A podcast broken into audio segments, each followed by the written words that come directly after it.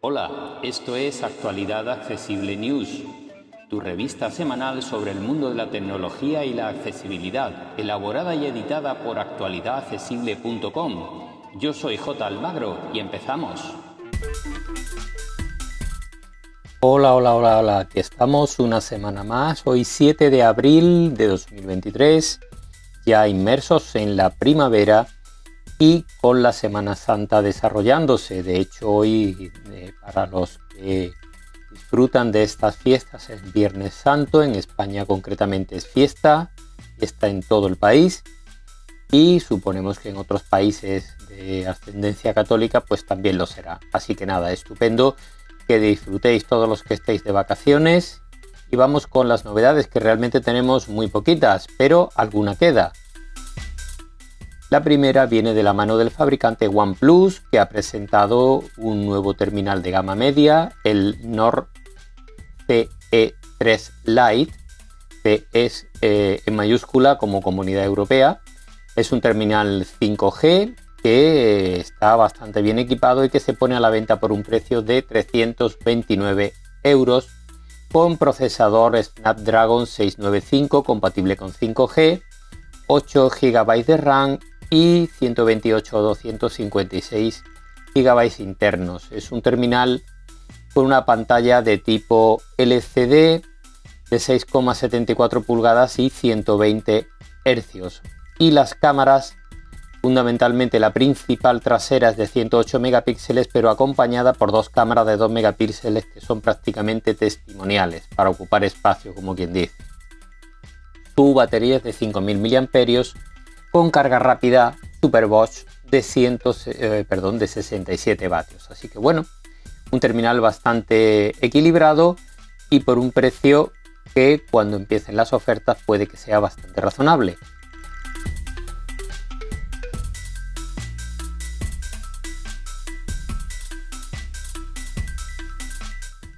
La otra novedad de la semana es el Motorola Edge 40 Pro, este sí es un terminal de gama alta que por precio 899,99 euros, vamos, 900 euros, eh, viene a competir directamente con los Google Pixel de gama alta.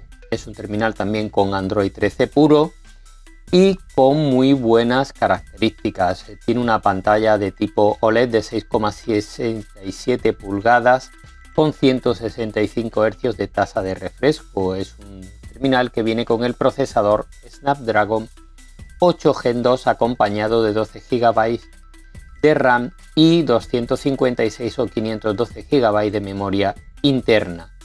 Cuenta con tres cámaras traseras de 50 megapíxeles con muy buena pinta, incluido un teleobjetivo y un gran angular. Así que promete buenas eh, imágenes fotográficas y buenos vídeos. Respecto a la batería es de 4600 mAh con carga rápida de 125 vatios, carga inalámbrica de 15 vatios y carga inversa de 5 vatios. Es un terminal, como podéis ver, realmente con, con, casi con lo último disponible en Android y muy interesante para quien quiera un gama alta Android con buenas características. Vamos ahora con una noticia de software que es la única interesante que hemos encontrado hasta este momento. Y es que se ha filtrado la lista de dispositivos Apple que se van a actualizar muy probablemente a iOS 17 y iPadOS 17.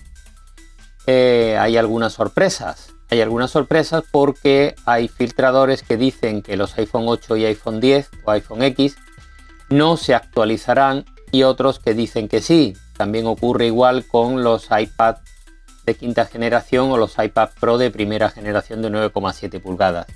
Están un poco en duda, pero ya os digo, Urman dice que sí, que se van a actualizar y otros filtradores dicen que esta gama no se actualizarán.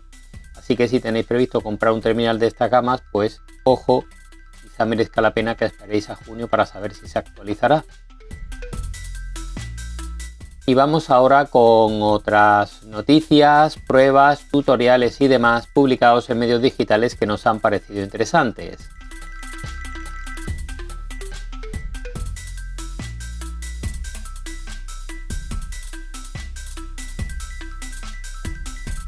Y vamos con las pruebas de terminales.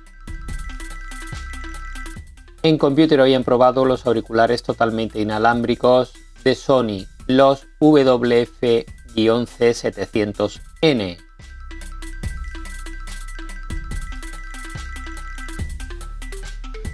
En Sataka Móvil han probado el Realme C55.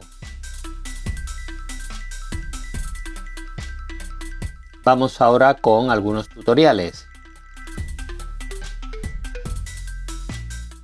Los dos primeros son de Apple. En el primero nos muestran cómo crear stickers para WhatsApp con las fotos de nuestra galería sin necesidad de aplicaciones de terceros ni nada. Se puede hacer rápidamente y de forma muy sencilla.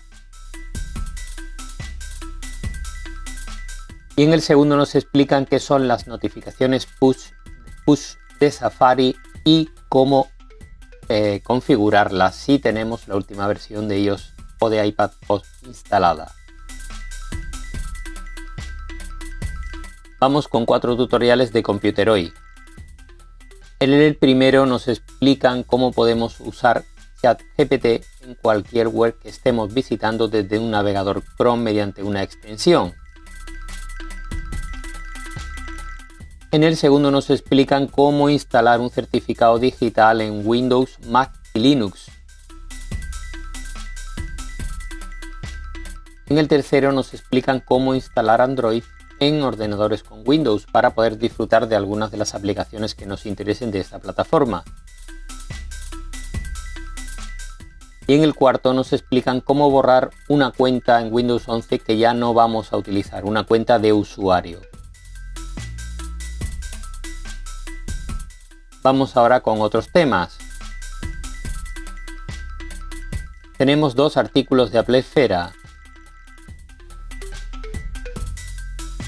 En el primero nos dan una lista con 15 aplicaciones de código abierto para ordenadores Mac que son claramente mejores que sus rivales de pago.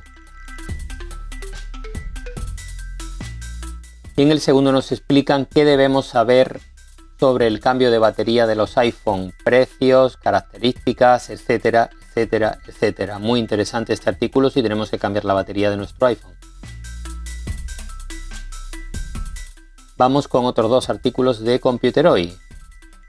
En el primero nos ofrecen una lista con nueve aplicaciones y webs para crear sorteos, bien sea para grupos de amigos, para nuestra página web, etcétera, etcétera y en el segundo nos ofrecen una lista con 10 aplicaciones para aprender inglés. Así que eh, también muy interesante. Y esto va a ser todo por esta semana. Como siempre, muchas gracias a todas y todos por seguirnos y podréis ampliar la información en nuestra página web www.actualidadaccesible.com. Un abrazo y hasta la semana que viene. Para más información, visita nuestra página web www.actualidadaccesible.com o búscanos en plataformas de podcast y en YouTube. Somos Actualidad Accesible.